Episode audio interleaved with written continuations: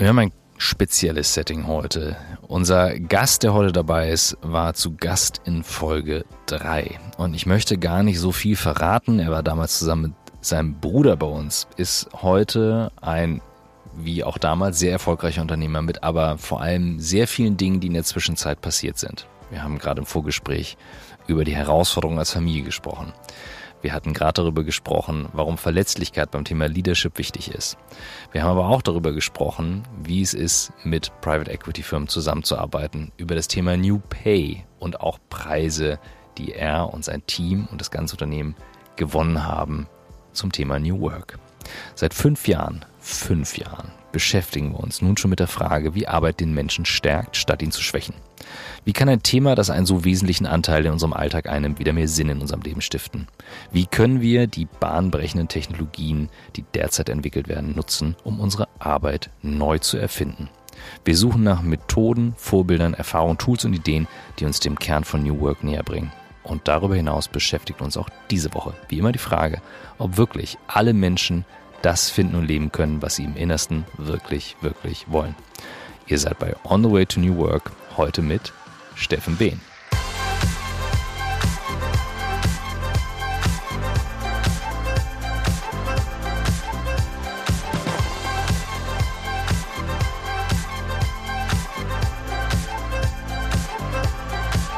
Vielen, vielen Dank. We're on. Und ich freue mich, dich hier in diesem anderen Setting nach so vielen Jahren im Bulli wiederzusehen. Ja, wollte ich gerade sagen. Also wer jetzt den Podcast hört, ihr solltet einmal unbedingt auf unseren äh, Profilen vorbeischauen, auf LinkedIn, YouTube und Co. Äh, sucht ihr nach Steffen Behn und nach Christoph Magnussen. Äh, Michael ist heute nicht am Start und dann haben wir uns äh, überlegt, Michael konnte nicht und wir konnten nur an diesem Termin und haben gesagt, jetzt machen wir was.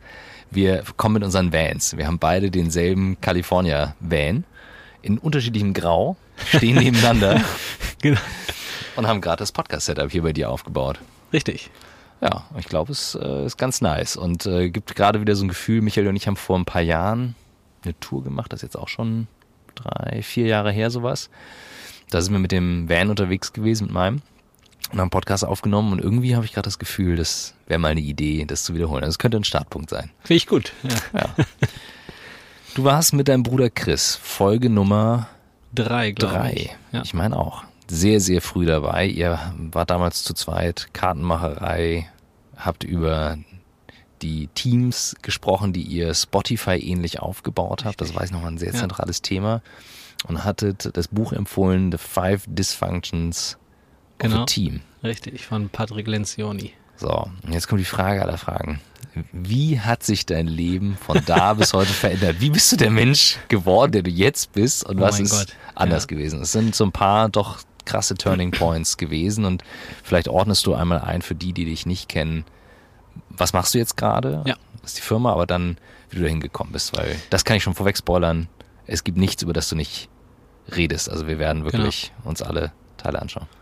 Ja, ähm, Genau, mein Name ist Steffen Behn und ich bin aktuell in der Rolle des Co-CEO mit meinem Co-CEO Patrick. Äh, zusammen äh, übernehmen wir die Führung, was wir heute die Celebrate Company nennen. Das ist das, was aus der Kartenmacherei vor zwei Jahren hervorgegangen ist. Einfach aus dem Grund, äh, dass wir nicht mehr nur noch die Kartenmacherei machen, sondern inzwischen auch ein bisschen was anderes. Mhm. Ähm, und äh, ich habe mir tatsächlich gestern nochmal unsere Folge von vor fünf Jahren angehört, einfach um mich ein bisschen in die Stimmung zu versetzen.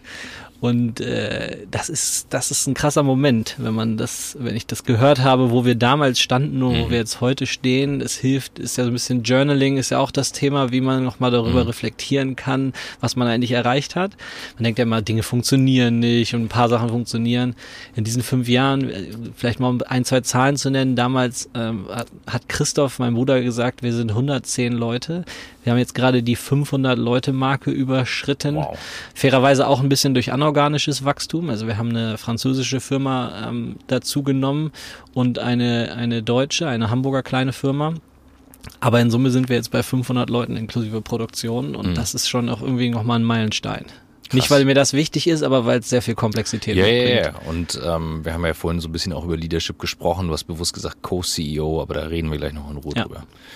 Das ist jetzt aber auch nur ein Teil, der passiert ist. Es gibt noch einen großen Teil, den privaten Steffen. Ähm, und wir kennen uns über die Zeit Kartenmacherei, wo wir auch mit Blackboard ja das Büro haben durften eine Weile.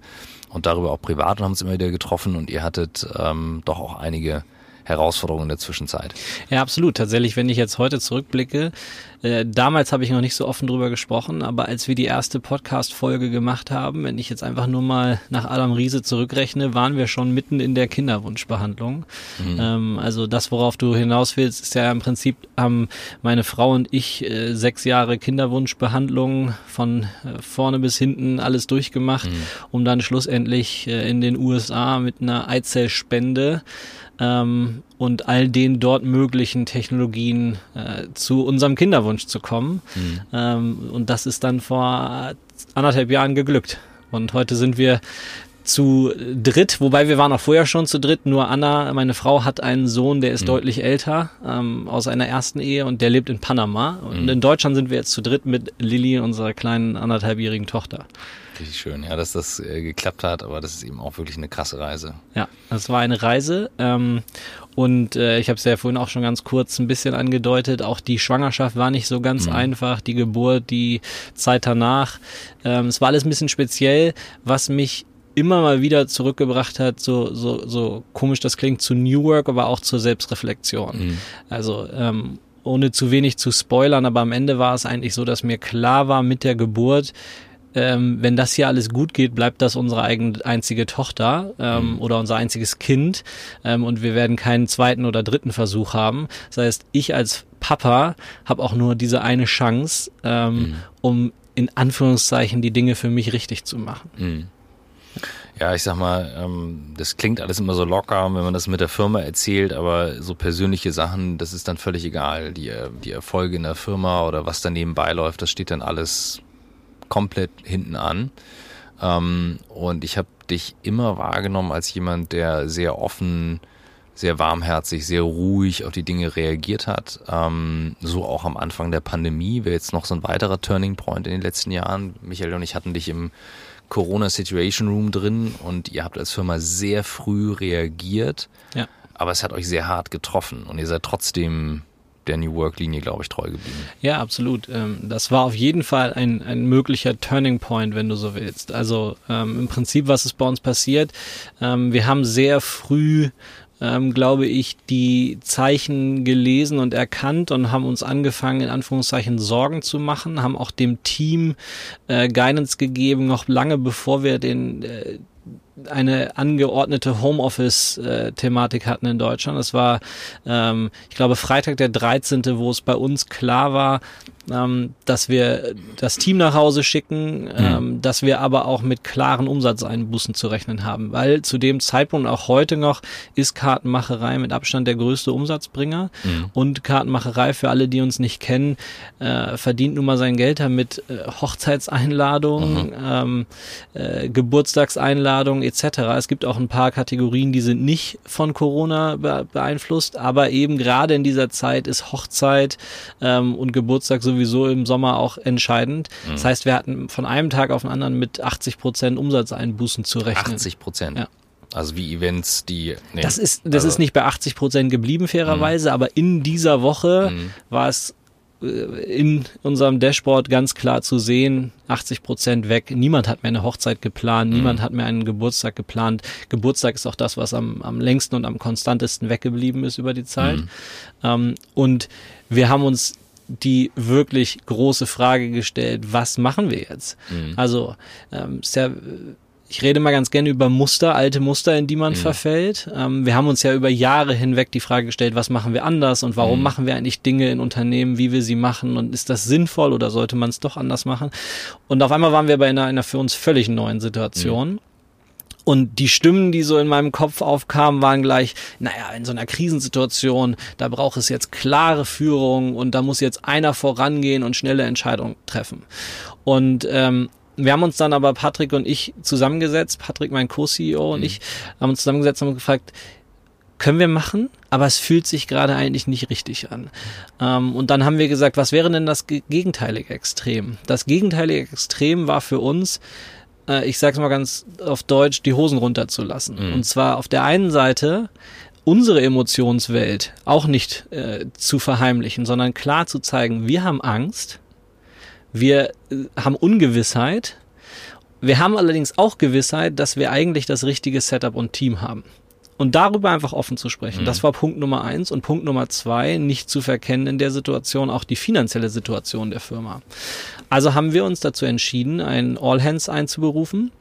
Es war damals der Start von äh, für uns dann auf einmal wöchentlichen All Hands. Das haben wir vorher einmal pro, mhm. ich glaube, pro Quartal gemacht. Ähm, und haben im Remote Setup natürlich ein All Hands einberufen, wo wir genau diese zwei Sachen gemacht haben. Wir haben äh, unsere, über unsere Emotionen gesprochen. Dabei sind ungeplant Tränen geflossen ähm, bei uns beiden. Ähm, und wir haben im zweiten Schritt dann über die finanzielle Situation gesprochen. Was heißt mhm. das ganz konkret? Wir haben gesagt, schaut mal, in der aktuellen Situation verlieren wir pro Woche so und so viel Euros und wir haben so und so viel Geld auf der hohen Kante. Äh, wir haben das sehr bildlich gesprochen, aber am Ende haben wir eigentlich die gesamte Profitabilität und auch die Burnrate der Firma offengelegt. Und das, was dabei entstanden ist, war in keinster Weise klar. Also es gab natürlich Ängste und Unsicherheit, mhm. aber was dabei vor allem erstmal entstanden ist, ist eine, war eine Gemeinsamkeit. Das mhm. war unglaublich. Also wir haben äh, Mitgefühl empfunden und auch bei den Leuten ein Gefühl ausgelöst. Ähm, hey, ich bin nicht der Einzige, der hier gerade Angst hat. Auch Patrick und Steffen haben Angst und das mhm. ist eine komische Situation. Wir wissen alle nicht, wie wir damit umzugehen haben. Es hat aber vor allem auch dazu geführt, dass das Team eigentlich unisono ähm, Kurzarbeit äh, vorgeschlagen hat. Das heißt, wir mhm. haben, mussten nicht diese Entscheidung treffen, hey, wir als Geschäftsführung müssen jetzt dem Team vorgeben, wir müssen Kurzarbeit machen. Nee, wir haben uns damals, äh, was wir dann später solidarische Kurzarbeit genannt haben, wir haben das gesamte Team ist in 50 Prozent Kurzarbeit gegangen, unabhängig mhm. davon, ähm, wer was zu tun hatte. Genau, ja. Wenn du jetzt da aber mal drauf schaust, ich sag mal, dass jetzt wisst ihr, wie es ausgegangen ist. Ne? Ja. Zu dem Zeitpunkt war es extrem unsicher. Ich kann das gut nachempfinden und ähm, worauf ich ein bisschen hinaus will, ist die Frage diese, dieser oder das, was ja häufig mal auch in, in, in Richtung New Work geschmissen wird, so nach dem Motto, wenn es gut läuft, ist klar, dann macht genau. man das und alles gut ja. und dann gibt man auch irgendwie äh, ne, Raum weg für Entscheidungen und Co.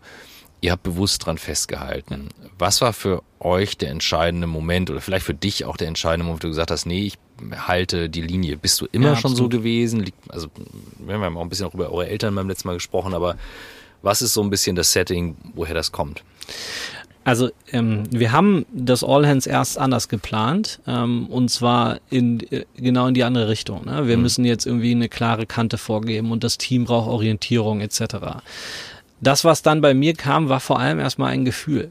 Ähm, es war ein Gefühl, dass das nicht zu uns passt. Das passt nicht mhm. zu mir. Das habe ich offen angesprochen. Bei Patrick ähm, stimmte das äh, zu seiner Gefühlslage. Es war auch wahrscheinlich zum ersten Mal, dass wir beide so super offen über unsere Gefühle untereinander gesprochen haben. Ähm, und es passte dann, da sind wir uns relativ schnell dann einig geworden, auch überhaupt nicht zu dem, wofür wir als Firma stehen. Und das war für uns der entscheidende Auslöser dann. Das heißt, wir haben gesagt, wir wissen nicht, ob es funktioniert. Mhm. Niemand kann uns das sagen. Die meisten Leute haben uns zum Gegenteil geraten.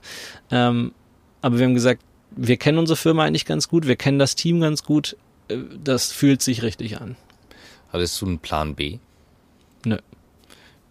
Seit, also es gibt ja wirklich auch Unternehmer, die in solchen Phasen halt sehr an sich dann denken und sagen, ich bereite mich vor, für mich ein Plan B und so weiter.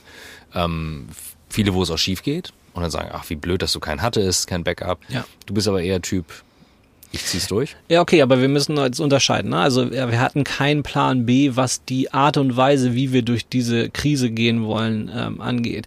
Aber wir haben natürlich im Team, dadurch, dass wir selbst organisierte Teams haben, ungeheure viele Pläne B, C, D, E mhm. gehabt und die auch parallel verfolgt wurden. Das heißt, wir haben nicht alles inhaltlich auf eine Karte gesetzt, mhm. aber kulturell haben wir alles auf eine Karte gesetzt. Und das äh, finde ich auch richtig. Also ich hätte es aus heutiger Sicht bin ich so unglaublich stolz auf diesen mhm. Moment und ich bin selten stolz auf Dinge, die ich selbst mache. Ähm, aber das ist ein Moment, auf den ich ungeheuer stolz bin. Und hier kommt die Mini-Werbeunterbrechung. Unser Partner in dieser Woche ist wieder die Haufe Group. Und ihr hattet es schon mal gehört, unter haufe.de slash chatbot mit dem Gutscheincode New Work habt ihr die Möglichkeit, den Haufe HR Chatbot aufzusetzen. Was ist das? Ihr könnt über den Haufe HR Chatbot Mitarbeiteranfragen zu den wichtigsten HR-Themen rechtssicher, schnell und automatisiert beantwortet bekommen. Und das ist natürlich spannend für Mitarbeitende, die ganz egal ob im Office oder remote irgendwo sind, zu jeder Uhrzeit von überall Antworten zu bekommen. Ihr habt 300 vorformulierte Antworten, dazu gehören Fragen, die regelmäßig von der Haufe Fachredaktion aktualisiert und kostenlos zur Verfügung gestellt werden. Haufe garantiert damit stets die Rechtssicherheit und die Aktualität der Inhalte. Vielleicht noch ganz wichtig zu wissen, es ist kein großes IT-Projekt. Ihr könnt es relativ schnell, nahezu sofort startklar bekommen und mit dem Gutscheincode New Work fallen die Implementierungskosten weg. Kleines Add-on noch, ihr bekommt auch einen Stimmungsbarometer, denn über die Anfragen bekommt ihr regelmäßig Insights über die Themen, die gerade im Unternehmen oft angefragt werden. Nicht ganz unwichtig in den aktuellen Tagen. Also schaut mal auf haufe.de slash chatbot vorbei, gebt den Gutscheincode New Work ein und damit bekommt ihr den Haufe HR Chatbot fast sofort startklar und vor allem fallen dann für euch die Implementierungskosten weg. Jetzt viel Spaß mit dem Rest der Folge. Die Reise von da an, mhm. wenn du jetzt mal wieder hinguckst, von Corona-Moment bis jetzt, was waren da die Turning Points, auch Sachen, du hattest vorhin im Vorgespräch ein bisschen was erzählt, ihr habt einen Preis bekommen, also ihr, habt ja. Dann, ihr seid ja konsequent weitergegangen, wenn man es auch vergleicht mit damals von vor fünf Jahren, wo ihr mit den Teams angefangen habt, Selbstorganisation, ihr habt festangestellte Agile Coaches jetzt und so mhm. weiter. Also beschreib mal ein bisschen, was von da an bis jetzt passiert ist. Ähm, von dem von 2017 oder ja? Nee, von also vor allem auch von dem Corona-Moment, wo ja. du gemerkt hast, okay, die, jetzt verfestigt sich die Kultur, die Teams tragen einen Teil mit. Ja. Ähm, ich glaube, der entscheidende Punkt für uns ist, dass wir die ganze Zeit äh, wie so ein Boot in stürmischer See versucht haben, Kurs zu halten. Mhm. Ähm, inzwischen wissen wir es ja alle ganz gut. Ich weiß gar nicht mehr genau, wie viele Lockdowns wir am Ende hatten. Äh, drei oder vier. Wir haben immer mal wieder angefangen, haben die Teams Planungen aufgestellt. Womit rechnen sie eigentlich? Bei uns ist das ja so, äh, wir sind im Prinzip das, was man heutzutage ähm, hip äh, Business to Consumer nennt. Das heißt, wir ähm, haben unsere eigene Brand, wir haben unseren mhm. eigenen Shop, aber wir produzieren eben auch selbst. Mhm. Das heißt, man muss auch die Produktion dementsprechend vorausplanen. Und äh, da sind wir die ganze Zeit in Ebbe und Flut gelaufen durch die ähm, einzelnen Lockdowns, weil die Leute auf einmal ähm, durften sie Hochzeiten feiern. Ich glaube, damals waren es dann auf einmal bis zu 100 Leute. Das heißt, die Leute wollten auf einmal kurzfristig mhm. ganz, ganz viele Karten haben. Mhm. Und dann kam die nächste Welle und es wurde wieder alles geschlossen. Dann kam Weihnachten, was für uns ein Entscheiden. Also es war eine, ein Riesenauf und Ab. Und ich glaube, das, was wir, was wir, ich weiß nicht, ob wir es unterschätzt haben, aber das, was schon auch ein entscheidender Punkt ist, das Team ist auf Dauer müde. Mhm. Denn diese ganze Art und Weise, für die wir uns entschieden haben, ist natürlich für jeden Einzelnen viel, viel anstrengender, als wenn irgendjemand als Captain da vorne vorwegläuft und sagt, ich übernehme die gesamte Verantwortung und ich entscheide für euch. Das ist mir auch immer ungeheuer wichtig und das haben wir auch super klar und deutlich jetzt in den, in den letzten Monaten vor allem gesehen. Gerade aus der Pandemie rauskommen, fällt bei Leuten Stress ab. Mhm ich habe ich jetzt gerade gesagt, aus der Pandemie rauskommen. Ich habe es jetzt schon wieder gejinxt. Ne? Das okay. Äh, abwarten. Das ist okay. ähm, gerade da rauskommt, fällt bei den Leuten Stress ab und äh, wir sehen, wie ausgebrannt die Leute mhm. zum Teil sind. Ähm, und äh, das ist mir, mir ein ungeheuer wichtiger Punkt. Selbstorganisation ist im täglichen Doing nicht angenehmer oder, oder, oder weniger Aufwand. Ich bin der Meinung, es ist besser, aber für jeden Einzelnen mhm. ist es eine deutlich höhere Belastung, auch emotional. Ähm, ich habe mich mit unserem äh, ähm, äh, einem People Tribe Lead Manuel einige Male jetzt darüber unterhalten, ob Selbstorganisation, ähm, Autonomie, ähm, all das eigentlich zu äh, Glücklichkeit führt mhm. im Einzelnen. Und ähm, wir haben uns darauf geeinigt, dass das kurzfristig nicht zu Glücklichkeit führt. Vielleicht, wenn du abends auf den Tag zurückblickst, denkst du, ah, heute hat mir nicht fünfmal ein blöder Chef gesagt, ich muss was Doofes machen, wo ich eigentlich weiß, das ist nicht das Richtige. Aber in dem Moment führt es erstmal zu einer höheren Belastung für jeden Einzelnen. Einmal zur Einordnung People Tribe Lead. Ja, Entschuldigung. ja, also, ähm, wir haben äh, äh, die Celebrate Company ist bei uns so organisiert, dass wir Tribes haben. Wir können dazu auch ähm, Unternehmensbereiche sagen. Ähm, das ist inzwischen einmal die Kartenmacherei als einer der Market Tribes, das ist also eine, der äh, Umsatz reinbringt, mit Kunden arbeitet. Inzwischen auch die Firma Rosemood, ähm, die wir ähm, vor wenigen Monaten übernommen haben, französischer Wettbewerber. Ähm, und ähm, die Firma Mintkind. Mhm. Ähm, eine Hamburger Firma, die wir übernommen haben Anfang des Jahres. Und äh, dann gibt es die in Anführungszeichen äh, Zentralfunktionen. Also es gibt People, es gibt Finance, es gibt Production ähm, und Service und mhm. die helfen allen anderen. Die sind im Prinzip interne okay. Dienstleister. Genau. Und wir haben ähm, für diese Tribes haben wir jeweils äh, ein Leadership-Team, meistens ein cross-funktionales ähm, und auch so bei People. Ähm, mhm. Wir haben einmal Sabine, die ist äh, super erfahrene mhm. äh, People-Managerin, hat sehr, sehr viel gesehen. Und auf der anderen Seite haben wir Manuel, der unglaublich viel aus dieser agilen Welt kommt, Selbstorganisation, ähm, da sehr, sehr viel gesehen hat. Stimmt, mir fällt jetzt gerade ein, wir wollten mit euch zusammen HR hier im House of New Work machen, HR mhm. Summit, weil Sabine und Lavinia zusammengearbeitet ja. haben. Mein HR, ja. ja, ja, das, okay, jetzt, da war was. Ja. Da war was, das machen wir noch. Und das teilen wir auch, das ist dann auch public. Ähm, okay, verstanden. Das bedeutet aber, seid ihr denn quasi eine GmbH oder seid ihr unter GmbHs? Viele GmbHs. Viele GmbHs ja. zusammengepackt, um zu gucken, genau. wie wird was hin und her. Aber theoretisch eine Gruppe. Exakt. Man könnte auch es unter einem Dach laufen lassen, wenn man wollte. Aber wahrscheinlich gibt es tausend Gründe, warum man das in GmbHs genau. packt. Exakt, ja. Ja, ja das okay. sind dann einfach äh, äh, verschiedenste organisatorische mhm. Gründe, ja. Wenn du jetzt, ähm, ne, du hast es über Autonomie gesprochen und ich sehe das auch so, also bei uns gibt es ja auch sehr viel Freiheiten. Wir haben ja so einen Leitsatz, Freiheit so viel wie du willst, solange mhm. du die Freiheit des anderen nicht einschränkst. Ja. Das ist eine der heiligen Faustregeln bei uns. Die zweite ist, wenn ich zweimal anrufe, ist das ein Notfall, egal mhm. Wo du gerade bist, ob du schläfst, ob du im Urlaub bist oder sonst was. Du gehst ran oder rufst sofort zurück. Ja. Ähm, die sind heilig. Und ähm, Jetzt sagtest du gerade, das Thema Autonomie, das strengt Leute an. Das ist auch die Erfahrung, die ich mache. Ne? Also die Selbstentscheiden, Selbstverantwortung, so. Daher die Frage, gebt ihr den Leuten jemanden an die Hand, der sie da nach und nach einführt und was machen die, um das eurem Team beizubringen? Ja. Unser Onboarding ist inzwischen, äh, ich bin der Meinung, fast schon zu komplex, aber mhm. es ist sehr, sehr umfangreich. Ähm, wir haben nämlich festgestellt, dass die Leute, die bei uns anfangen, gar nicht nur in ihren Job reinfinden müssen, wie sie das schon immer mussten, wenn sie in einer neuen Firma einfinden, sondern auch in die Art und Weise, wie wir arbeiten, wie wir als Unternehmen ticken und mhm. dass da halt sehr, sehr viele Dinge anders sind. Das heißt, es gibt so ganz einfache Hacks, wie äh, dass jemand einen Mentor hat, äh, einen Buddy ähm, aus einer ganz anderen Funktion, der über die ersten, der oder die über die ersten Wochen den Leuten einfach hilft. Ja? Mhm. Also so ganz simplen Dingen. Wo buche ich Urlaub mhm. äh, und wie äh, treffe ich eigentlich Entscheidungen? Und auf der anderen Seite haben wir äh, von den Coaches mehrheitlich äh, eine Einführungswochen sind es, glaube ich. Ich glaube, aktuell sind es zwei, wo sie wirklich einzelne Module durchgehen, jeder, weil wir festgestellt haben, so, dass sonst Einzelheiten dieser Themen wirklich äh, kaputt gehen über die Zeit. Ähm, und da gibt es leider sehr, sehr viele Sachen, wo wir irgendwie was anders machen. Also wie kommst du in unserer Firma zu dem zu einer Gehaltserhöhung? Das ist zum Beispiel eine äh, sehr besondere Situation bei uns. Ähm, wie kannst du eine Rolle, deine Rolle verändern? Wie ähm, triffst du Entscheidungen, sowohl alleine als auch im Team? Mhm. Ja. Wie komme ich zum Beispiel zu einer Gehaltserhöhung bei euch? Ja, das ist spannend. Ähm, äh, hätte mich jemand, hättest du mich 2017 gefragt, ähm, äh, Steffen, willst du jemals dir mal ein Gehaltsmodell überlegen? Hätte ich gesagt, auf keinen Fall, was soll ich damit?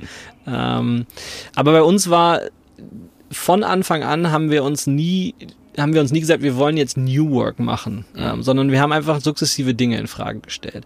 Und ähm, äh, ohne zu viel von der ersten Folge wiederzugeben, aber wir haben ja im Prinzip auch viele kleine cross-funktionale Teams mhm. umgestellt. Was heißt das? Das heißt auch, dass der in Anführungszeichen disziplinarische Vorgesetzte in der Funktion nicht mit seinem Team in Anführungszeichen zusammenarbeitet. Mhm. Das heißt, tagtäglich ähm, gibt es dann eigentlich überhaupt gar keine Interaktion mehr, aus der, aus denen irgendjemand äh, eine Information ziehen könnte, ob ein Mitarbeiter eine gute oder eine schlechte äh, Arbeit leistet. Mhm. Ähm, und aus dem Problem heraus haben wir angefangen, ein Gehaltsmodell zu entwickeln. Das war 2018.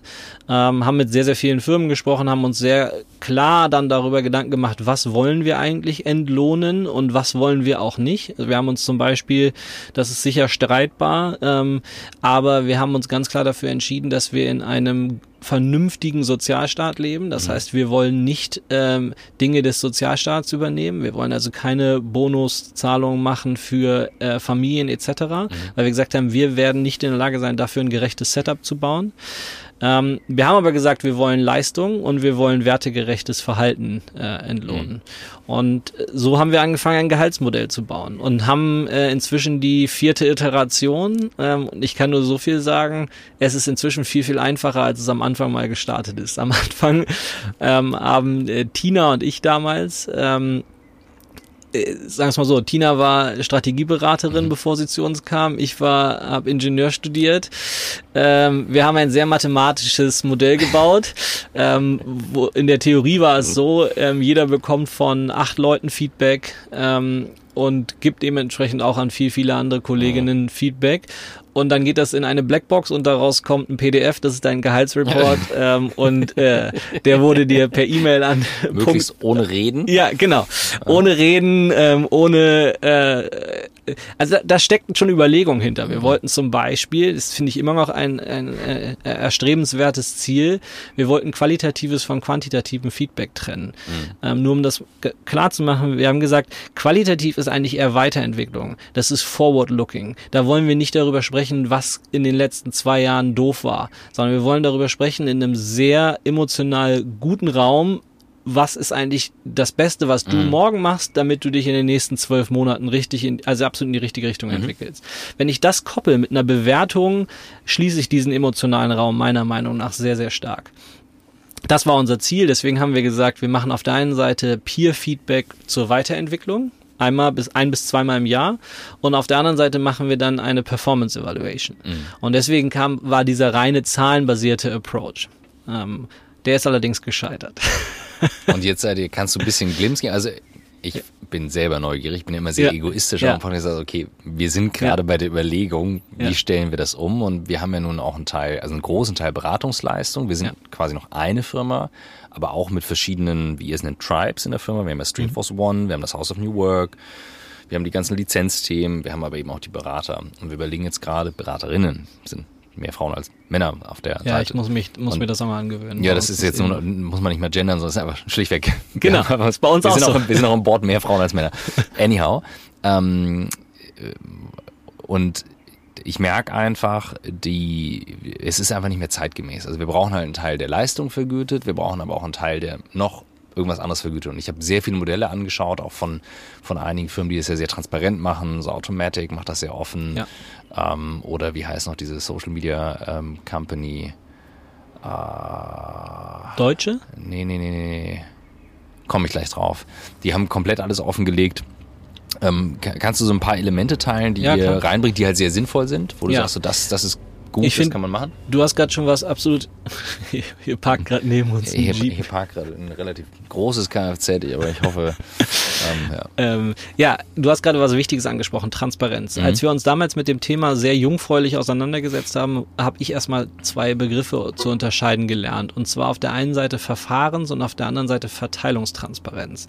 Vorher kannte ich auch immer nur diesen allgemeinen Begriff Gehaltstransparenz mhm. und habe gedacht, naja, alle reden von Gehaltstransparenz, das muss gut sein, das wollen wir mhm. auch und habe dann äh, gelernt, dass man da sehr wohl unterscheiden kann. Verteilungstransparenz ist im Prinzip das, was zum Beispiel ein Buffer hatte. Ähm, die meinte ich gerade. Ich war Buffer. mir nicht sicher, ob das ja, eine Social Buffer Media Firma war. Die Buffer, die haben diese klassische Excel-Liste, da ja, kann ja. jeder reinschauen. Das heißt, jeder weiß exakt, mhm. was Christoph für ein Gehalt mhm. hat. Und dann gibt es ähm, das andere Schema, das ist äh, im Prinzip reduziert, da gibt es nur eine Verfahrenstransparenz. Mhm. Das heißt, es ist völlig klar, wie du zu einem Gehalt kommst aber es weiß nicht jeder andere, was du für ein Gehalt hast. Das heißt, es gibt eine Fairness im Prozess und eine, eine Reproduzierbarkeit, aber es gibt nicht eine Verteilungstransparenz. Und wir haben uns damals äh, waren wir sehr auf, wir wollen volle Transparenz und haben gefragt mhm. im Team, wie sieht's denn überhaupt aus? Äh, wir hatten damals ein Team-Event und haben äh, einen World Café gehabt und ich habe einen, einen, einen, Raum gehostet mhm. und habe gesagt, hey, schaut mal Gehaltstransparenz. Ich hatte noch nie so einen gefüllten Raum äh, bei, äh, bei einem Open Space wie da. Ähm, mhm. Es waren, glaube ich, 35 Leute damals mhm. in, dem, in dem Raum, wo 10 Leute reinpassen. Das war noch vor Co äh, Corona. Ähm, und äh, es war eine einhellige Meinung im Team, wir wollen das nicht. Mhm.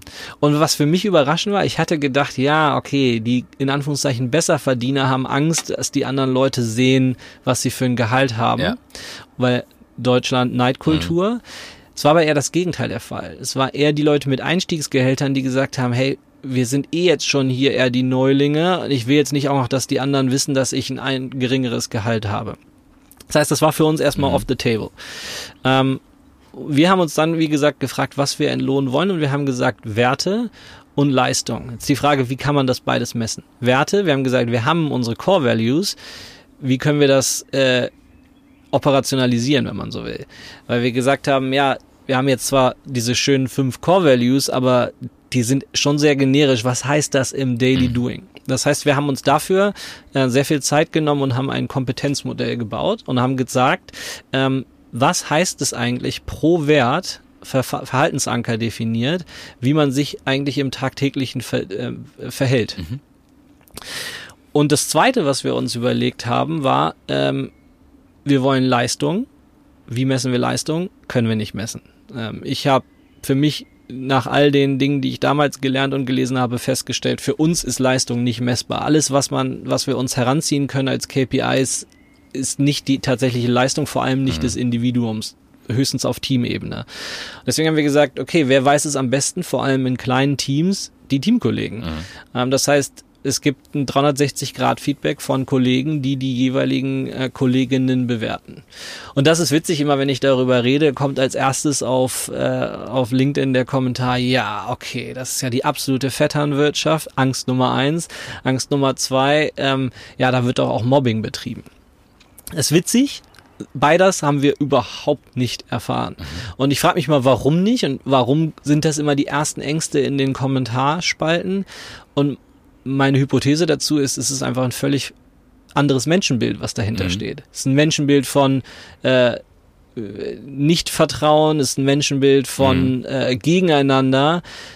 Entweder haben wir nicht den Durchschnitt Mensch bei uns in, in der Firma oder der Mensch ist eben durchschnittlich deutlich besser als, äh, als äh, der, als wir manchmal denken, sagen wir es mal so. Wir hatten ja gerade den äh, Mensch, der das genau, äh, im ja. Buch hat, Rutger Breckmann, im Grunde gut. Das ist ein großartiges Buch und ähm, wir neigen ja als Leader dazu, generell ähm, dem Confirmation Bias zu verfallen. Also Exakt. sprich etwas, was dann mal reingeprägt wurde, dann eine Bestätigung dafür zu suchen. Und das ist natürlich so, ist so eine Falle, in die wir selber dann tappen. Okay, aber neunmal gut, einmal schlecht. Ich hatte mhm. doch recht, das ja, funktioniert ja. nicht. Ähm, genau, also und, und vielleicht um die Mechanik ganz kurz darzustellen, ähm, wir haben gesagt, wir wollen ein vergleichbares System über die gesamte Firma. Mhm. Das war der Anspruch. Ähm, und deswegen haben wir gesagt, wir definieren neun Level. Ähm, und diese Level sind über alle Funktionen, äh, gibt es diese neun Level. Das heißt, ähm, Level 1, Berufseinsteiger, mhm. noch gar keine Erfahrung. Level 9, äh, vielleicht mal so ein bisschen als Beispiel eher jemand, den wir meistens gar nicht selbst uns in der Firma leisten können, sondern vielleicht mal ein Consultant ist, ähm, jemand, ein absoluter Experte, mhm. ähm, jemand, der die Branche nachhaltig verändert. Das ist dann so ein bisschen der Anspruch Level 9. Und dazwischen gibt es einen ähm, stetigen Bereich, ähm, kommt jetzt wieder ein bisschen der Ingenieur durch. Das heißt ja am Ende, dass es auf dieser Kurve für jeden Punkt einen mhm. Wert gibt. Das ist für mich auch ein entscheidender Unterschied zu vielen Gehaltsmodellen, wo es sogenannte äh, Gehaltsbänder gibt. Gehaltsband ist am Ende nichts anderes, als dass ich sage, hey, da ist ein Junior, ein Junior Marketeer verdient zwischen 45 und 55. Wie entsteht die 45 bis 55? Verhandlung. Hm. Ich bin ganz klar davon überzeugt, Verhandlung sollte bei uns überhaupt kein Bestandteil äh, der Gehaltsfindung sein.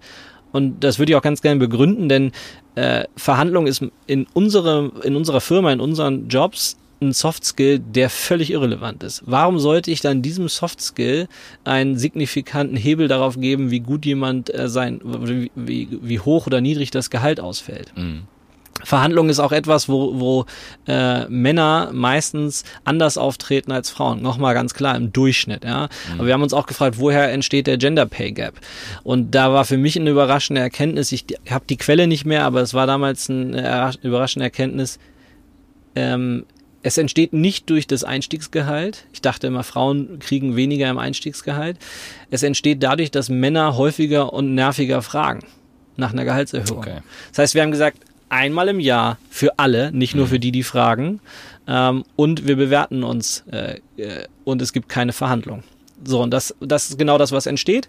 Wir haben also eine Gehaltskurve über diese neun Level pro Funktion. Das heißt, wir sagen ganz klar, der Markt unter, äh, unterscheidet zwischen einem Softwareentwickler mhm. und einem Grafiker. Das bilden wir ab, ähm, dass es für uns Fairness. Ähm, und auf dieser Kurve wird dann bewertet von den äh, Kolleginnen, und zwar auf zwei Größen. Wie haben sich das, wie hat sich das Verhalten mhm. und wie haben sich die Ergebnisse in den letzten zwölf Monaten verändert und wie viel? Und dann entsteht eine, eine Einordnung.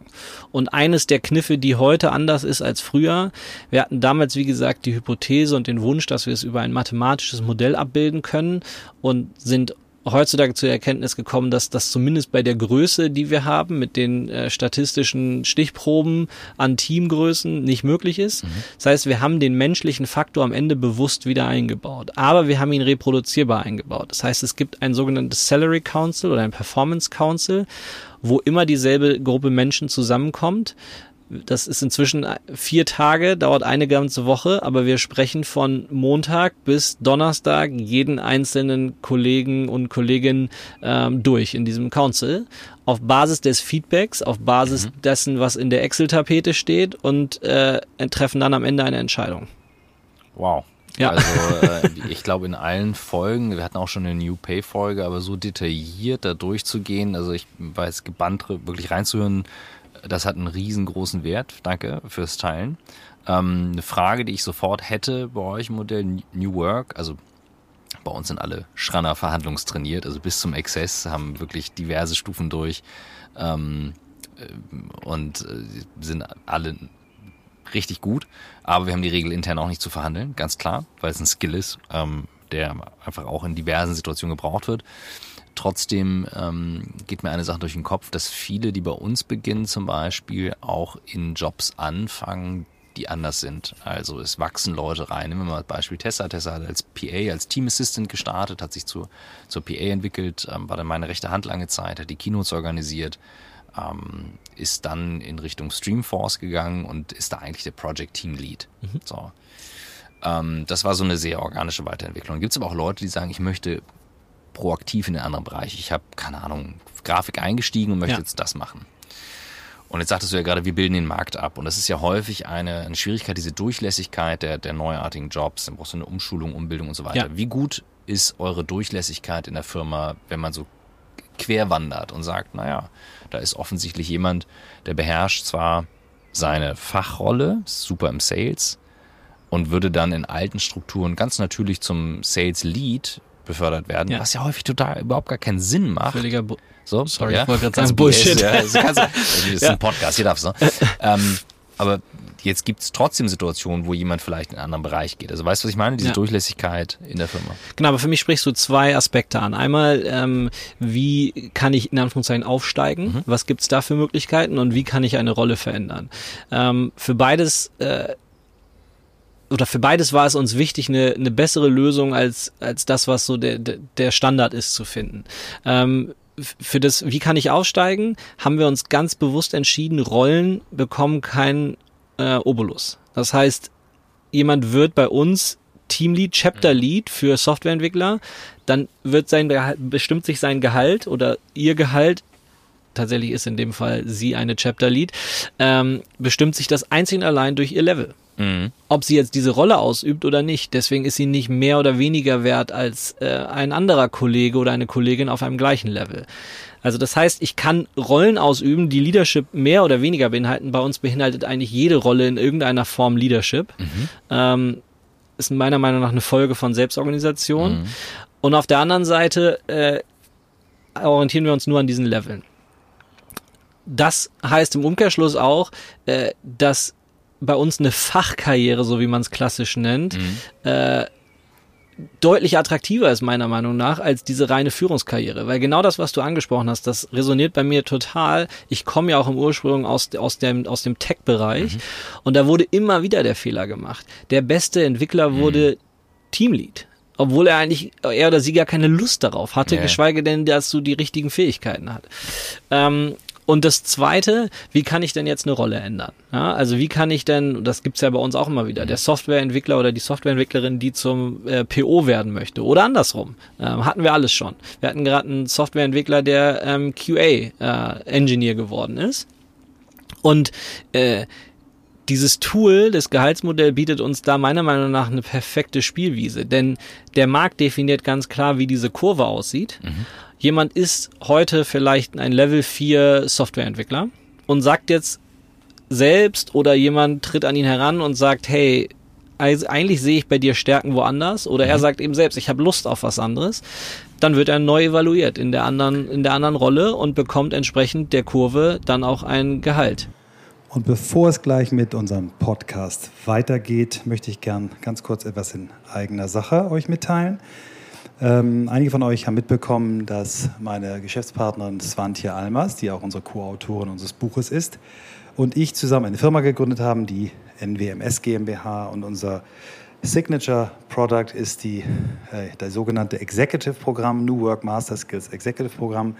Dabei geht es darum, New Work wirklich in die Umsetzung zu bringen. Es ist ein dreiteiliger Aufbau, so ähnlich äh, wie unser Buch. Wir nennen es Better Me, Better We, Better Society. Ist ein ein Jahr langes Programm, sehr intensiv, sehr praxisnah. Ähm, und es ist ein Netzwerk aus Menschen, die New Work ganzheitlich verstehen und etwas bewegen wollen. Dieses Netzwerk entsteht. Es ist ja mittlerweile der dritte, das dritte Programm, was wir jetzt im Herbst starten wollen. Und die ersten beiden Programme, die noch laufen, die haben eben entschieden, wir, werden, äh, wir wollen eine Alumni-Organisation, wir wollen daraus ein Netzwerk machen. Das Programm besteht aus vier Präsenzmodulen, die jeweils drei Tage lang sind hier in Hamburg. Äh, es gibt eine intensive Begleitung und auch Inhalte zwischen den Modulen, ähm, Remote-Inhalte, die dann auch aufgezeichnet werden, sodass, wenn man mal nicht kann, äh, man äh, auf jeden Fall den gesamten Content trotzdem bekommt. Es gibt persönliches Coaching und ja, gemeinsam mit mir, Swantje, und zahlreichen Expertinnen, die jeweils zu den Besten ihres Fachs gehören und dazu gehören auch Bereiche wie Schlafen, wo wir mit Chris Sorrell zusammenarbeiten, einem der besten Schlafcoaches, die es, glaube ich, gibt. Oder im Bereich Sport, wo wir mit Joshua Wichtrup, Deutschlands besten Crossfitter, zusammenarbeiten und eigentlich bei jedem Modul eine Trainingseinheit in seiner Box machen. Natürlich alles freiwillig, niemand muss Dinge machen, die er nicht möchte. Ganz toll, vielleicht auch noch zum äh, äh Überlegen. Wir sind wirklich äh, super äh, äh divers, äh, sowohl was Alter angeht, was Geschlecht angeht. Wir haben im aktuellen Programm, im zweiten Programm sogar mehr Frauen als Männer. Im ersten Programm ist es genau ausgeglichen. Und ja, wir fangen im Herbst an. Die genauen Termine, Kosten und so weiter könnt ihr auf unserer Seite äh, nachlesen, www.newworkmasterskills.com. Da haben wir unser Programm beworben und dann freuen wir uns über Anfragen von euch und in einem persönlichen Gespräch können wir dann klären, ob das Programm für euch etwas ist oder nicht. Und weiter geht's mit unserem Podcast. Wir haben internen Spruch, ähm, der heißt, Führen ist eine Tätigkeit und kein Titel. Mhm. Ähm, der ist natürlich nur super schwer in der Realität umzusetzen, weil es vielen Menschen, die nicht die Erfahrung haben, noch gar nicht klar ist, okay, was füllt diese Tätigkeit aus? Und ähm, ich bin ganz klar gegen, es gibt ja dieses, äh, dieses Sprichwort von der Bundeswehr, glaube ich, sogar noch, ähm, dass äh, wer führen will, muss frei von Arbeit sein. Mhm. Und das halte ich in gerade Dienstleistungsbereichen für echt schwierig, weil du musst dann nah dran sein. Also bei uns musst du nah dran sein. Du musst totally arbeiten ja. und operativ sein, um führen zu können, sonst kannst ja. du es nicht einschätzen. Ähm, nichtsdestotrotz würde das dann bedeuten, jetzt im Umkehrschluss als Rückversicherung, ich bin jetzt vielleicht super hier im Podcasten und bin dann, was weiß ich, Level 5, 6, 7 mhm. so und sage jetzt, pass auf, ich möchte bei dir jetzt aber eine Führungsrolle übernehmen dann würdet ihr mich mit der neuen Rolle evaluieren und vielleicht lande ich dann auf Level 3. Ja. Hab richtig. aber in der neuen genau. Funktion vielleicht ein höheres Gehalt pro Level. Pro Level, hm, okay. Ja, genau. Ja. ja. Also wir sind ja immer noch in Deutschland. In Deutschland mhm. kannst du eigentlich keine Gehaltsverringerung machen. Den Fall haben wir auch seltenst. Mhm. Ähm, muss man ja auch ganz ehrlich sagen. Leute sind ja meistens auch ambitioniert und entwickeln mhm. sich meistens eher in Rollen, die dann eher gefragt oder, mhm. oder besser bezahlt sind. Ähm, von daher das Problem hatten wir eigentlich noch nicht.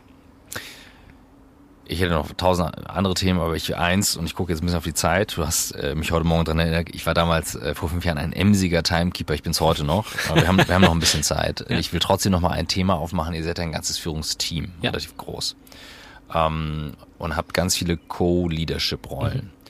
Und du hattest im Vorgespräch erzählt, ganz, ganz viel mit Coaching gemacht, ganz viel auch über die persönlichen Themen, Verletzlichkeit. Ja. Da möchte ich gerne mit dir noch mal rein. Kannst du einmal euer Führungssetting erklären? Und dann, dass wir ein bisschen mal die Aspekte beleuchten, ja. wie wichtig Coaches sind, was ihr macht, wie ihr das gemacht habt, was das gebracht hat. Ja, genau, vielleicht angefangen, ähm, Warum haben wir denn überhaupt mal damit angefangen? Ist für mich immer wieder die Frage, weil wir, wie gesagt, nie aufgestanden sind und gesagt haben, wir wollen jetzt Co-Leadership-Rollen haben.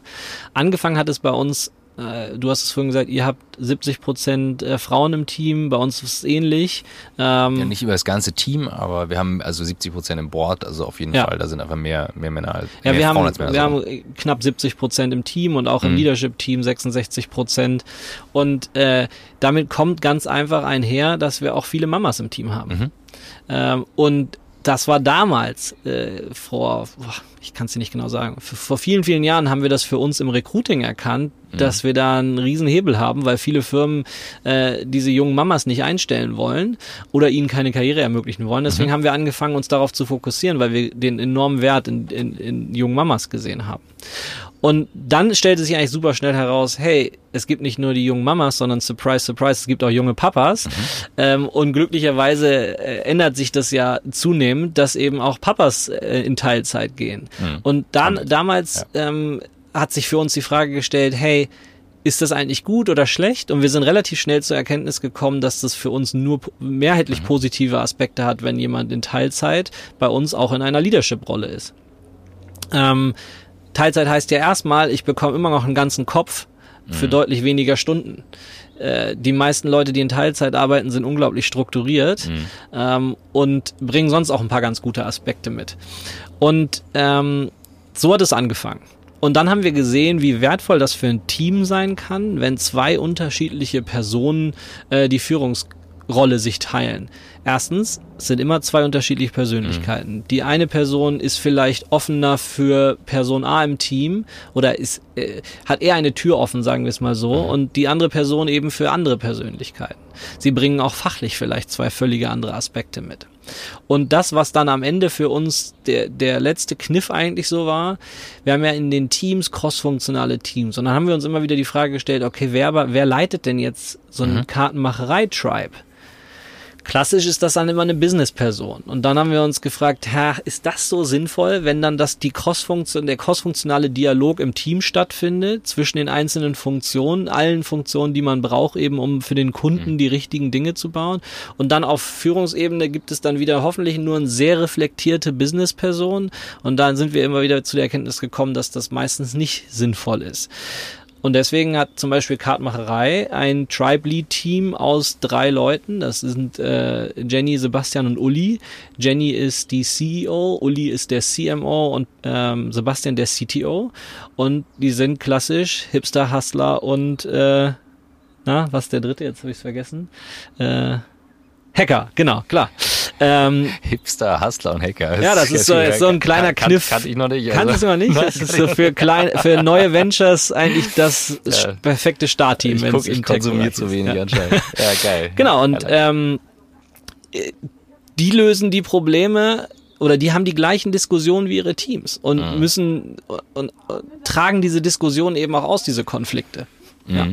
Genau, und ähm, jeder, der sich mit äh, Tandem oder Co-Leadership oder überhaupt Co-Rollen mal auseinandergesetzt hat oder mal in einer war, weiß, dass das nur funktioniert, wenn da unglaublich gutes Vertrauen besteht. Mhm. Und unglaublich gut, hohes Vertrauen erreiche ich nicht dadurch, dass wir jetzt einmal zusammen Bungee springen gehen, sondern meiner Meinung nach vor allem äh, durch ein sehr offenes, eine sehr offene Emotionswelt. Ähm, eine sehr offene Art und Weise mit seinen eigenen Emotionen umzugehen, die auch in die Konflikte mit reinzubringen und offen darüber zu sprechen. Also ich, wir bringen alle unsere Emotionen mit in Konflikte. Die wenigsten reden leider offen und reflektiert darüber und sind sich auch selbst ihrer Emotionen klar. Und das haben wir zunehmend gemerkt. Wir haben ja beide auch so ein bisschen die Historie über EO, diese äh, Entrepreneurs, ja, anonyme Alkoholiker äh, für Unternehmer. Muss man immer mal einordnen. ähm, da haben wir das ja schon so ein bisschen gelernt, mhm. ähm, allerdings ja nicht mit Profis, sondern da haben wir mhm. uns selbst mit äh, Selbsthilfe irgendwie so ja, ein bisschen durch, geholfen. durch sehr klare Regeln halt, ne? genau. dass man nur aus eigener Erfahrung ja. spricht, dass man keine Ratschläge geben darf genau. und so weiter. Exakt. Und seit jetzt einem knappen Jahr arbeiten wir mit dem gesamten Leader Leadership-Team äh, mit externen Coaches zusammen. Mhm. Also wir haben interne Coaches, deren Fokus ist aber Teams äh, mhm. besser zu machen. Wenn es darum geht, Individuen besser zu machen, das ist nicht deren Fokusbereich. Ähm, da haben wir uns externe absolute Profis reingeholt.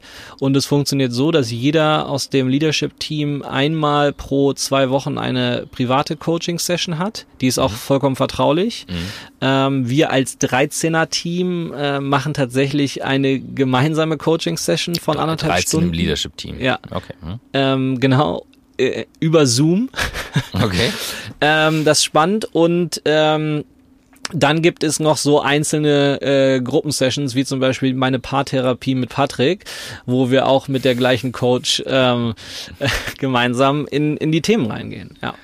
Da sind jetzt echt viele Aspekte drin. Also angefangen von dem, was du gesagt hast über das Thema Kinder und Familie. Ähm, ich bin ja selber Halbzeit alleinerziehender Papa ähm, in der Konstellation, der wir sind. Wir sind eine Patchwork-Familie im Grunde ja. genommen und ähm, hatte den, das, das große Privileg bei der, bei der Geburt von unserem ersten Kind mal eine Teil ein bisschen Elternzeit zu machen ähm, und habe den Mehrwert eben auch erkannt, mal diesen Fokus zu setzen, zu haben, der eben, wie du das auch erwähnt hast, nie wiederkommt, egal dann wie viele Kinder, was auch immer. Und ähm, ich weiß es ähm, von meiner jetzigen Partnerin aus, dass, dass sie mal sagte, in Schweden ist es verpflichtend für Männer und Frauen, Minimum drei Monate Elternzeit zu machen. Also es muss jeder nehmen. Ja.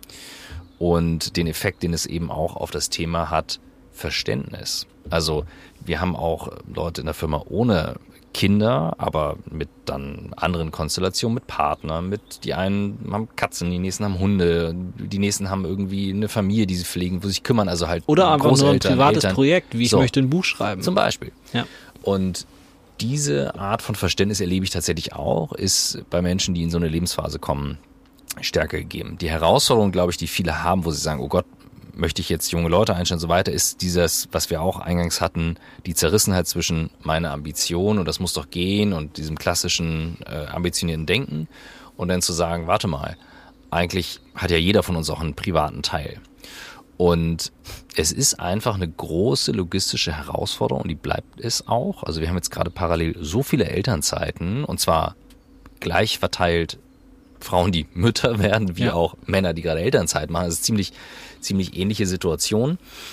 Ähm, so dass wir sagen, je offener die Kultur ist und je verletzlicher darüber gesprochen wird, desto eher thematisiert man dann auch nach vorne aktiv die Familienplanung. Wenn ja. man die, also du kannst ja nicht planen, du siehst ja bei dir selber, bei, bei mir selber, also es ist ja, du kannst nicht planen, aber du kannst natürlich sagen, es ist für mich ein Thema und hab, ich habe den Raum, das auch reingeben zu können. Und das finde ich bemerkenswert, wenn Firmen das wirklich ehrlich offen leben. Was ich gerade wirklich spannend fand, war der Punkt, wo du sagtest, und ihr habt gemerkt, es ist eine Nische, weil viele offensichtlich damals gesagt ja, haben, das machen Wahnsinn. wir nicht. Was irre ist, aber es, es ist, ist immer Realität. noch so. Wir ja. haben immer noch ähm, äh, Leute, die bei uns anfangen, absolute Talents, ja wirklich. Mhm. Die ähm, sind ja nicht äh, anders ambitioniert. Also ganz im was, Gegenteil. Was, und, und ich grenze nochmal bewusst davon ab, es gibt Phasen, wo ich auch sage, so Leute, jetzt haben wir alle genug Sinnsuche betrieben. Ja? ja. Jetzt ist dann mal Fertigende, jetzt ja. gibt's gewisse Zwänge. New Work heißt nicht No Work, ja. sondern so es anpacken. Aber, Klangschale im Kreis ja, ja, so, so. Und ich, hab, ich mache auch Zen Meditation, I love it. Ja, wirklich. Hinak, äh, Shoutout, so, alles cool. Aber es gibt Punkte, wo man einfach sagt, so jetzt, ne, Yalla Habibi, jetzt geht's los. Ähm, und ich erlebe eben, dass eigentlich genau wie du es auch sagst, mit Familie nochmal ein ganz anderer ne, Pace dahinter sitzt an vielen Stellen, wo du sagst, okay, das muss jetzt fertig werden. Und das zu integrieren in ein Unternehmen und Teil einer Kultur werden zu lassen, das ist für mich wirklich auch New Work, weil dann gehst du auch gestärkt raus. Ja, ich muss sagen, ich, da bin ich äh, tatsächlich froh, dass wir inzwischen eine Größe erreicht haben, wo wir, wo das nicht mehr so das Riesenproblem ist. Es ist immer noch ein Problem. Es kann auch einfach mal in einzelnen Teams ein Problem sein. Aber ähm, wir haben jetzt sind jetzt 500 Leute da ist es völlig normal, dass Leute kommen und gehen durch Elternzeit. Mhm. Ähm, ich habe auch befreundete Firmen, wo es irgendwie um die 20 Leute gibt und dann sind das viele junge Menschen und dann wollen da auf einmal fünf gleichzeitig in Elternzeit gehen. Das, mhm. das, kriegst du ja auch organisatorisch dann gar nicht mehr abgeleistet. So viel kannst du gar nicht rekrutieren in ja. kürzester Zeit. Ja, aber ähm, genau diesen Moment, den du angesprochen hast oder diese Situation, dass äh, Menschen darüber früher und anders und offener reden. Ja, ich bin immer wieder stolz darauf, wenn jemand zu mir kommt und sagt, wir sind gerade in der achten Woche schwanger. Ja, weit mhm. vor dem Moment, wo du das rechtlich sagen müsstest und auch äh, aus mit meiner Historie, wo ich dann immer noch Angst bekomme und bei mir äh, Muffensausen mhm. hochkommen. Äh, aber es ist ja einfach ein Zeichen von, äh, von Vertrauen. Mhm. Äh, einer der schönsten Momente war tatsächlich im Recruiting, hat eine äh, äh, Kandidatin gesagt, ich bin übrigens gerade schwanger. Und wir Krass. haben gesagt, also als Vertrauens. Genau, äh, ja. mega wann fängst du an? Mhm. Und sie hat auch angefangen und ist dann relativ schnell in Elternzeit gegangen und wir sind heute super glücklich, dass wir damals den richtigen Schritt gemacht mhm. haben. Auch sie die, die, diese, diesen Mut bewiesen mhm. hat, das zu sagen. Ja, hatten wir auch jemanden, nicht ja. im, äh, kurz nach äh, und äh, sie hatte damals Sorge, ob das jetzt irgendwie und dann war, wir waren alle so, wow, Glückwunsch, geil, cool, genau. erstmal Riesenfreude. Und, ja. Aber es ist schon immer noch so dieses, erzähle ich es jetzt, erzähle ich es nicht und so etwas dann zu teilen und ehrliche Freude zu empfinden und zu sagen, alles andere lässt sich halt organisieren. Weißt du, alles andere kannst du drumherum ja. organisieren und das macht was aus und ich bin mir auch sehr sicher, dass das ist wahnsinnig wichtig und da gibt's tausend andere Aspekte, jetzt nach vorne zu gehen. Ich habe einen Post neulich gesehen von einer ähm, äh, einem Gast, einer Gästin, muss man richtig gendern, die wir im Podcast hatten, Laura Lewandowski. Ich glaube, Laura hat es gepostet die einen Moderationsjob, wo ein Moderationsjob abgesagt wurde, weil mhm. sie eben junge Mutter ist und da hatte sie sich sehr darüber geärgert, was ich total verstehen kann. Und daran sieht man noch, mit wie viel Unsicherheit das dann auch behaftet ist, anstatt zu sagen, nein, wir wollen dich, wir wollen dich ja. haben und können wir das irgendwie möglich machen, kriegen wir es hin und es gibt ja verschiedenste Phasen auch. Wenn die Kinder klein sind, ist es anders, die mal mitzunehmen oder nicht, wie wir jetzt, wenn sie größer sind. Ich hatte meine beiden bei einer Veranstaltung dabei, wo wo es einfach keine Betreuungsmöglichkeit gab. Und dann waren sie hier.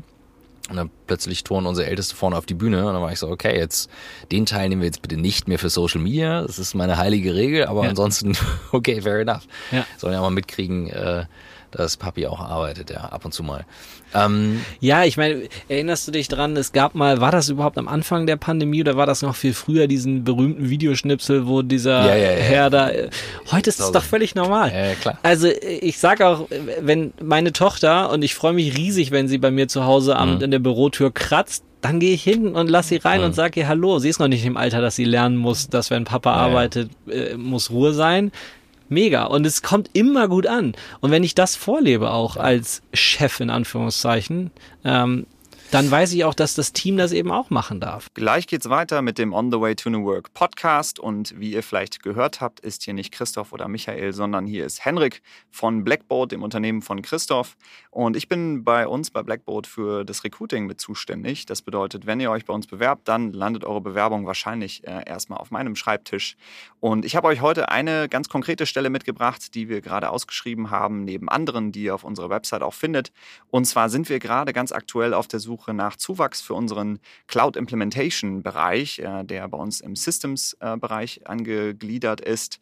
Und das heißt, wir suchen ganz konkret nach jenem, jemandem, der Lust hat, New Work auf der technischen Seite in Unternehmen zu bringen. Wie ihr wisst, können uns natürlich Cloud-Tools wie Google Workspace oder Microsoft 365 dabei helfen, neue Arbeitsweisen in Unternehmen reinzubekommen und wirklich auch einen Shift im Mindset hinzubekommen.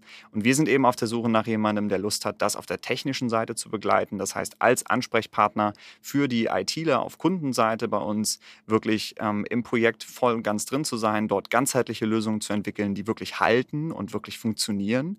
Das heißt, wenn ihr jemanden kennt oder ihr selber Erfahrungen mit diesen Tools habt und Lust habt, äh, den Kunden dabei zu unterstützen, eine vernünftige Infrastruktur, die sicher ist und funktionabel ist, aufzubauen, dann meldet euch bei uns. Ich freue mich auf jeden Fall auf eure Unterlagen, freue mich darauf, mit euch in Austausch zu kommen. Schaut einfach nach auf unserer Website jobs.blackboard blackboard.com oder schreibt uns direkt eine Mail an jobs at blackboard.com. Die landet dann, wie gesagt, direkt bei mir. Ähm, ihr könnt mich direkt ansprechen und ich freue mich darauf, mit euch in Austausch zu kommen und ähm, gemeinsam zu schauen, wie wir den Weg on the way to New Work auch bei Blackboard bestreiten können. Viel Spaß jetzt noch weiter mit dem Podcast. Und es ist eben auch, äh, ne, also bei, ich habe mal ganz ursprünglich ein anderes Familiensetup geplant oder im Kopf gehabt, als ich jetzt ja. habe, muss man ganz klar sagen. Jetzt sind wir eine Patchwork-Familie und, und ich finde es das großartig, dass das geht und ähm, darf eben auch erleben, natürlich, was der normale Alltag ist, seit vielen Jahren mittlerweile.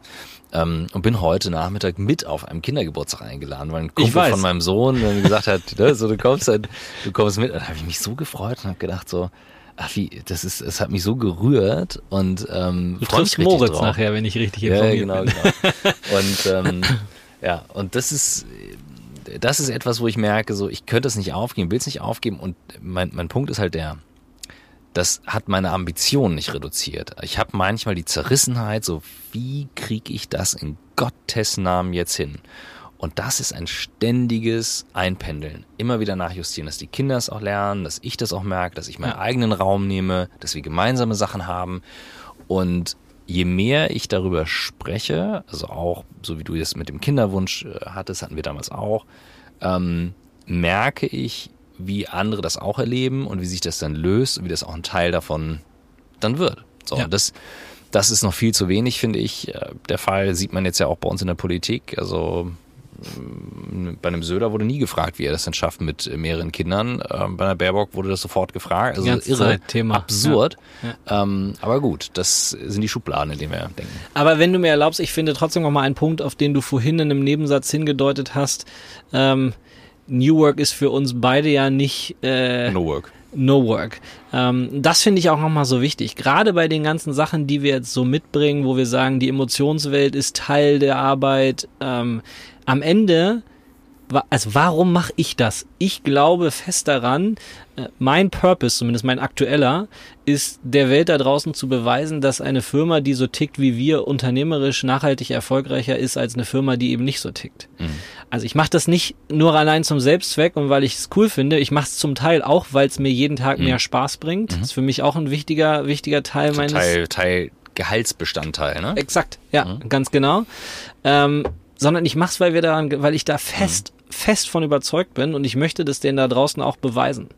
Ähm, dass es eben nicht nur die kleinen ich hoffe, niemand fühlt sich jetzt angesprochen, Berliner Hipsterbuden gibt, die New Work äh, machen oder wenn alles super läuft, wie du vorhin auch an richtigerweise angesprochen hast, sondern eben auch Firmen, die stark wachsen, ähm, die mit viel, viel Komplexität zu leben haben und die gleichzeitig auch mal durch schwierige Phasen gehen. Mhm. Ja. Ich, äh, ich würde da gern auch mit dem einen oder anderen Unternehmer eine Unterhaltung führen, weil äh, jetzt einige in Rauschschwingen sagen, ja, Elon Musk macht das jetzt auch so. Sorry, also eben äh, lieber Ah, das ist Herr, mein lie- Lieblingsthema ja, aktuell. Ja, äh, lieber Elon, lieber Herr Grupp, New Work ist nicht No Work, weil die beiden fordern Arbeit und Leistung. Das tun wir eben auch. Ja, natürlich. So, und irgendwie muss man das alles unter den Hut bringen und zwar nicht in den alten Strukturen mit, so haben wir das gemacht und so muss das sein und es ist doch scheißegal. In einer Firma darf gesiezt werden, von mir aus, wenn das besser ist. Und es gibt auch Firmen, die sind authentischer im, im Zweireiher, auch fein und andere eben nicht. Es ist also, nur weil ich mit ke- Turnschuhe anziehe, bin ich eben nicht New Work und weil ich ein Croissant esse, bin ich auch noch kein Franzose. Aber auf der anderen Seite müssen wir beide uns als Teil der New Work Bubble, da würde ich uns mal dazu absolut. an die Nase fassen, wenn jemand aktuell sagt, hey Leute, kommt zurück ins Büro, kommt direkt die woke Twitter Cancel Culture und sagt, der vertraut seinen Leuten nicht. Nee, auch ich frage mich, ob wir nicht gerade verkennen, dass mit Full Remote auch ein paar Nachteile einhergehen, die wir einfach kleinreden, anstatt dessen, dass wir sagen, hey, schaut mal, wir wollen alle diese Flexibilität, die viele von uns leider erst durch Corona erlebt haben, erhalten, aber wir können doch vielleicht auch akzeptieren, dass zu gewissen Dingen es sinnvoller ist, sich in Person zu treffen und nicht alles remote nur besser ist. Wenn wir alle, ich habe hab gerade einen, einen, da muss ich drauf eingehen, einen Post auf LinkedIn kommentiert, wo ein Entwickler schrieb, hey, hier, liebe, äh, liebe Firmenchefs, ich bin seit jetzt anderthalb Jahren full remote und ich werde nie wieder zurück ins Büro, wo ich mir die dreckigen Kaffeetassen von meinen Kollegen angucken muss und so weiter. Und für mich, dieser gesamte Post, ich konnte das nachfühlen, aber er klang für mich trotzdem unglaublich egoistisch. Es sind halt, ich habe gerade den, den neuesten Vortrag, äh, den ich dazu mache, ist die Frage für immer zu Hause oder zurück ins Büro. Ja. Und ich thematisiere diese zwei Seiten. Und für mich geht es nicht um die Frage so oder so, für mich geht es um Exakt. die Haltung, Ja. mit der wir gegeneinander schießen. Genau. Das kannst du sagen, wir wollen Slack, nein, wir wollen Teams, wir wollen Android, nein, wir wollen iOS. Ey, drauf geschissen. Ganz ehrlich, das ist nicht der Punkt. Der Punkt ist halt der, ist schon religiös. wie schaffst, genau, wie, wie schaffst du es, das Dogmatische rauszubekommen? Genau. Weil alles, was dogmatisch ist, wird dann gefährlich. Und deswegen, und die Rolle Büro ist noch nicht fertig definiert. Ne? Wir sind da mittendrin. Ich führe, fühle Schmerzen, wenn ich sehe, dass das Studio bei uns momentan wenig genutzt wird oder wenn Ja. ich im Haus mal alleine bin. Aber egal, es ist die Phase, in der wir das definieren. Aber Da machen wir einen Aber für mich gibt's da ein ganz, ganz simples Beispiel. Ähm, schau mal, vor der, ähm, vor der Pandemie wir waren auch damals hatten wir, wie du weißt, ähm, konnten Leute schon immer, wenn sie wollten, remote arbeiten, Ja. ohne einen Grund zu nennen, egal von wo. Aber der, die Mehrheit der Kolleginnen war eben vier Tage die Woche im Büro. Jetzt ganz simples Beispiel. Vier Tage die Woche im Büro. Vier Tage die Woche Mittagessen. Private Zeit.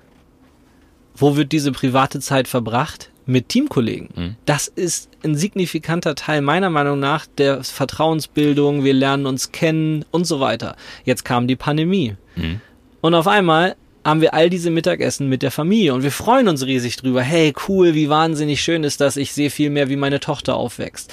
Aber es ist doch gleichzeitig auch wahr, während ich das eine nicht vermissen möchte, dass ich, wenn ich jetzt auf einmal nicht einen einzigen Tag mehr mit Kollegen Mittag esse, fehlt einfach in den nächsten zwei, drei Jahren irgendwann ein elementarer Bestandteil der Kultur unserer Firma. Und da, ich habe ja unter einem deiner Posts kommentiert Ja. ähm, und ich stecke da noch mittendrin, habe ich mal reingeschaut in reine Distributed Cultures, also Firmen, die schon auch vor der Pandemie distributed waren. Mhm. Ja. Aber wie gesagt, das sprengt jetzt für heute den Rahmen, Ja. nur um das mal anzuspoilern. ich habe eine Idee, wo wir das mal thematisieren können, sage ich gleich.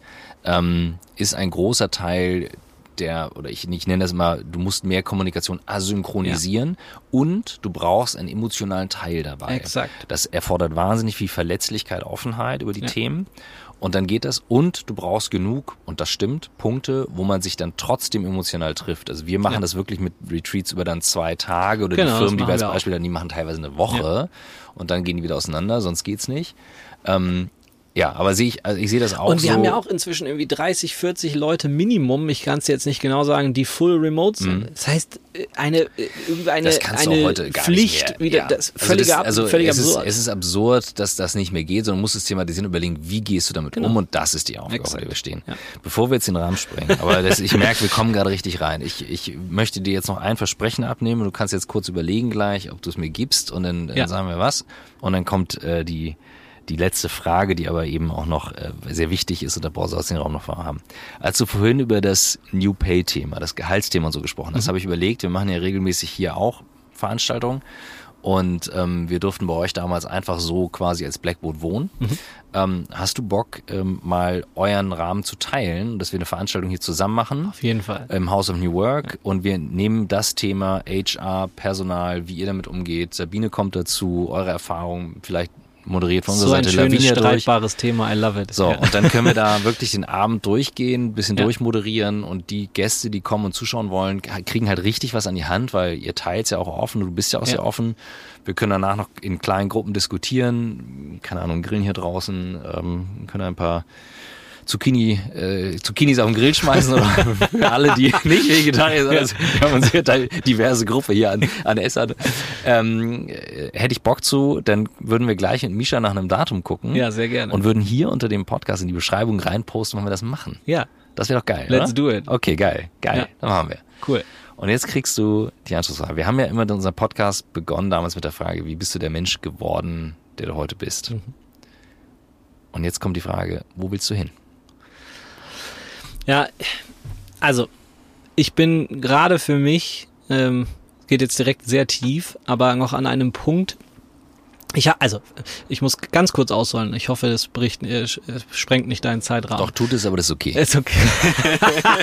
du wärst nicht der Timekeeper, Christoph, wenn du das nicht gesagt hättest. Absolut. Ähm, mit der Geburt meiner Tochter ist eine Sache klar geworden. Ich glaube, ich habe es vorhin schon mal gesagt. Ähm, ich, es war klar, dass das Annas und mein einziges äh, gemeinsames Kind wird. Das heißt, ich habe nur diesen einen Versuch. Und ihr, äh, vielleicht muss man noch dazu sagen, es war nach der Geburt nicht einfach. Genau, wir waren äh, drei Monate in Tübingen zur Geburtsvorbereitung, dann drei Wochen auf der Intensivstation, dann sechs Monate eine Behandlung mit einer Gaumenplatte, dann eine OP im Monat acht über vier Stunden. Äh, Alles super gelaufen. Wir sind unglaublich glücklich und auch unglaublich privilegiert, dass wir den Zugang zu solchen Dingen hatten. Aber äh, wir sind einfach, äh, es war prägend. Was hat das mit mir gemacht? Äh, ich war vorher ein Mensch, der sehr, sehr, sehr viel äh, im Morgen gelebt hat. Ganz konkretes Beispiel, im Urlaub mehr darüber nachgedacht hat, wo fahren wir morgen hin, anstatt diesen Moment zu genießen. Und ähm, ich bin zu der Überzeugung gelangt, dass wenn ich ein guter Vater sein möchte und das vor allem auch genießen möchte, dann muss ich es besser schaffen, im Moment zu leben und alles andere auch auszublenden.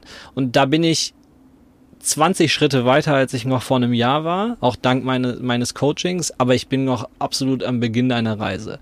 Und ich merke, wie dieser Schritt dorthin auch mir hilft als Führungskraft, mir hilft als Vorbild innerhalb der Firma, aber auch als Partner und als Freund. Ähm, und wenn, wenn du mich nach einer Sache fragst, neben den ganzen materiellen und Urlaubsplänen und was auch immer, wo ich hin möchte und womit ich mit der Firma hin möchte, dann möchte ich äh, mehr im Moment leben und äh, da an mir selbst arbeiten. Und ich sag mal, wir sitzen hier und nehmen den Podcast auf in einem, finde ich, totalen Luxus, nämlich einem VW California. Aber für ja. viele Menschen so die Frage, so wie in Gottes Namen willst du hier Zeit verbringen? Und ich kann dir aus meiner Erfahrung sagen, ich glaube, da habe ich mehr über die, Definitiv. über die Kilometer und die äh, hunderte, hunderte Male, die ich in dem Ding gepennt habe. Es gibt nichts Schöneres, als hier wirklich dann loszukruisen und an Spots zu sein und äh, das, äh, ja, da hast du einen sehr schönen, sehr schönen Schluss gesetzt. Vielen Dank dafür. Und ich werde dir jetzt meine Hacks im California zeigen. Ja, bitte. Sonst wird die nächste Woche schwierig. also, wir posten hier drunter noch das Event. Das machen wir. Finde ich richtig geil. Freue ich mich drauf. Und ähm, wir brauchen definitiv irgendwann noch eine weitere Folge. Immer gerne. Danke dir. Vielen, vielen Dank für die Einladung.